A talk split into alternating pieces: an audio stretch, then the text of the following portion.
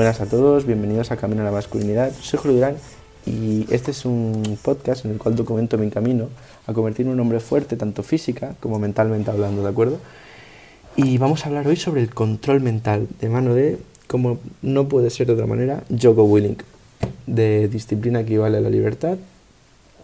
Eh, el libro este que estoy leyendo aquí en el podcast, que me está gustando muchísimo la segunda lectura y estoy aprendiendo mucho de hablarlo aquí y traducirlo. Así que nada, vamos con ello. Hoy, control mental, como pone en el título, ¿de acuerdo? Así que nada, él nos dice que cuando la gente piensa en las palabras control mental, pues piensan en gente controlando las mentes de otros. Y nos dice que no es su caso, sino que piensa en controlar su propia mente. Es decir, que este apartado va muy en relación con el estoicismo y lo que se ha hablado de controlar nuestra propia mente y que podemos modificar nuestros pensamientos, ¿de acuerdo? Así que nada, nos dice que somos seres físicos y que esto debemos tenerlo en cuenta pero somos nuestra mente. Y él dice que no se va a poner filosófico, pero que lo que sabe es esto, que tú, tu mente, la cosa que está escuchando y entendiendo estas palabras, eso eres tú. Y tú lo puedes controlar. Tú eres la máquina y tú lo puedes controlar. ¿De acuerdo? Él dice que la gente le pregunta, ¿cómo puedes ser más duro? Pues sé más duro. ¿Cómo puedo entrenar todos los días consistentemente? Pues entrena todos los días consistentemente. ¿Cómo puedo dejar de comer azúcar? deja de comer azúcar. E incluso puedes controlar tus emociones. ¿Cómo puedo dejar de echar de menos a esa chica que me ha dejado? Pues deja de echarle de menos.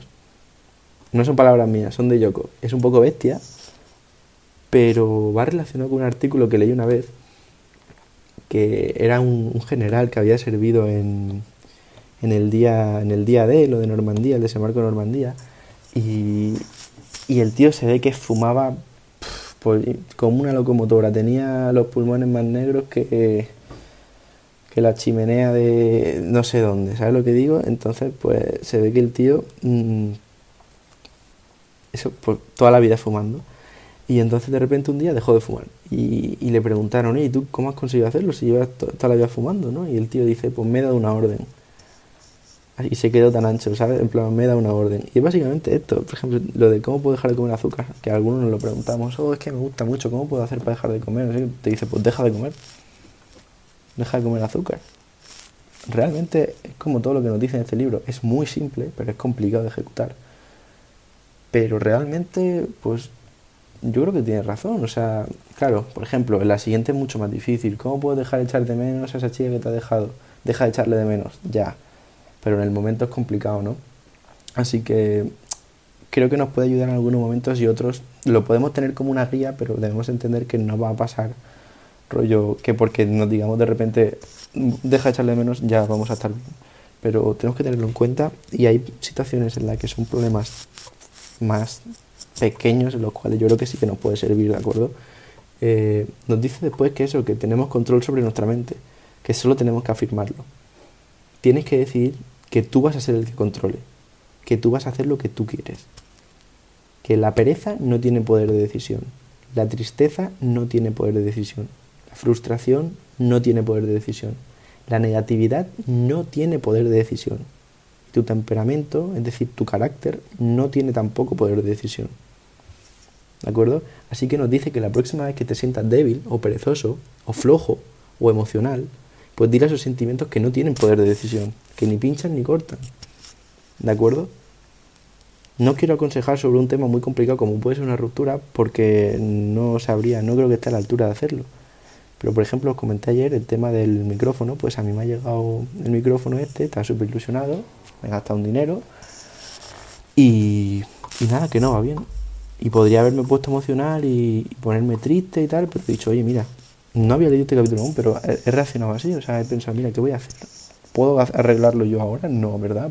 ¿Qué puedo hacer? Pues mira, puedo contactar con el fabricante. ¿Lo he hecho? Vale, pues esperamos a la respuesta y punto.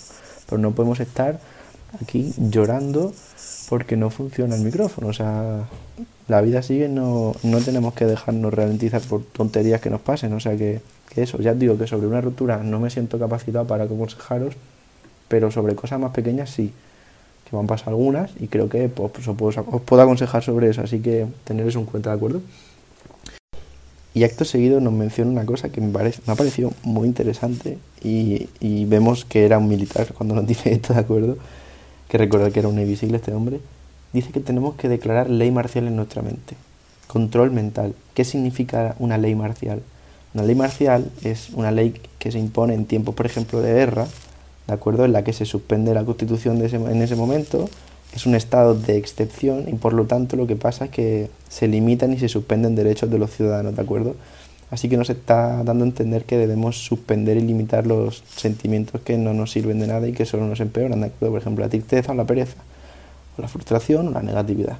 Así que me parece muy interesante este punto de vista y creo que nos puede ayudar mucho. Es, tiene sentido, ¿no? O sea, al fin y al cabo es esto, es evitar que estos sentimientos nos cambien, porque no podemos evitar que aparezcan, ¿de acuerdo? Pero sí podemos evitar que nos afecten.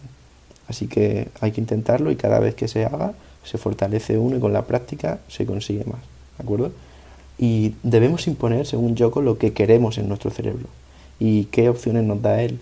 Pues él nos pone la disciplina, el poder, la positividad, la voluntad. ¿Y habrá más? Pues claro que habrá más, pero nos menciona estas cuatro y me parece muy interesante. La disciplina, obviamente, es el tema del libro, nos la va a poner y es muy importante. El poder, pues yo lo entiendo como el poder de hacer las cosas, ¿no? El poder de convertirnos el poder que tenemos cuando nos convertimos más fuertes y gente disciplinada y gente que sabe trabajar, ¿de acuerdo? Eh, la positividad, pues en el sentido de que no tenemos que pensar que nuestra vida es una puta mierda, ¿de acuerdo? Que todo el mundo sufre, algunos más que otros, obviamente, pero que no por el hecho de sufrir nuestra vida es una mierda y no tenemos que seguir adelante no tenemos que forzarnos, ¿de acuerdo? Y el tema de la voluntad, pues es eso, es la voluntad de, de querer seguir adelante por mucho que pasen cosas malas. Y luego, nos dice que usemos este control mental, este, el hecho de controlar nuestra mente, para mover nuestra vida hacia donde queramos. Y como siempre nos pone algunos adjetivos que le gustan mucho, parece. Más fuerte, más rápido, más listo, más amable y no sé, pues lo que nos comenta siempre Yoko. Y nada, que debemos saber que no tenemos que dejar que nuestra mente nos controle, que tenemos que controlar nosotros y así podremos liberarla es un, fragmento del libro que la verdad que me gusta mucho porque ya os digo, es como muy estoico y a mí el estoicismo pues, me, me, interesa muchísimo y pues nada, me ha parecido muy interesante que yo que hablase de esta manera y que tiene sentido, ¿no? Que cuando ves a alguien duro, pues muchas veces es porque sabe controlar mucho sus sentimientos, porque estas personas eh, están muy fuertes y no están muy fuertes por genética están muy fuertes porque saben avanzar a través de sus emociones negativas, ¿de acuerdo? Y de hecho las utilizan para seguir adelante. Os quería comentar también que ahora estoy releyendo el libro de David Goggins que os recomendé el otro día, el de Can't Harm Me, no me puede lastimar, y menciona cómo es muy importante que a veces usemos nuestras experiencias pasadas negativas para seguir adelante. ¿En qué sentido? Pues él, por ejemplo, cuenta como al principio del libro lo cuenta que su padre pues abusaba no abusaba sexualmente, pero rollo maltrataba a él y a su madre y a su hermano, ¿de acuerdo? Les pegaba muchísimo. Y él cuenta como, pues eso, llegó un punto en el que se dio cuenta de que sabiendo de dónde venía y que no podía cambiarlo, pues tenía que usar esa oscuridad, esa energía negativa, por decirlo así, para seguir adelante, ¿de acuerdo? Y nada, pues tenemos que saber eso también, que hay veces que las cosas malas que nos pasan o que nos han pasado nos pueden servir como gasolina para seguir adelante. ¿De acuerdo? Si has tenido una situación embarazosa, por ejemplo, por tu cuerpo o cualquier cosa, puedes utilizarla como gasolina. Puedes pensar, no quiero que eso me vuelva a pasar y porque como no quiero que me vuelva a pasar, no voy a parar ahora. ¿De acuerdo? Así que creo que es muy interesante y no sé, ¿qué tenemos que saber esto? Tenemos que ser disciplinados, tenemos que ser fuertes, tenemos que tener un porqué de nuestras metas. Es algo que menciono siempre, pero es muy importante lo que me he dado cuenta y, tiene toda la razón del mundo y que tenemos que seguir adelante. ¿De acuerdo? Así que nada, Muchísimas gracias por escuchar el podcast.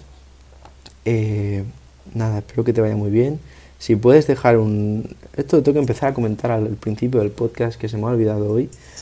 Pues lo voy a empezar a hacer a partir de ahora. Eh, si estás aquí, por favor, y lo escuchas, eh, valoro muchísimo si puedes ponerme cinco estrellas, ¿de acuerdo? O las que pienses que tenga en la aplicación en la que lo estés escuchando, porque eso me ayuda a que nueva gente llegue, ¿de acuerdo? Y a que a más gente le salga el podcast. Así que si puedes ponerle 5 estrellas o las que tú consideres que debe tener el podcast, pues te agradecería muchísimo, ¿vale? Así que muchísimas gracias de verdad y un abrazo. Hasta luego.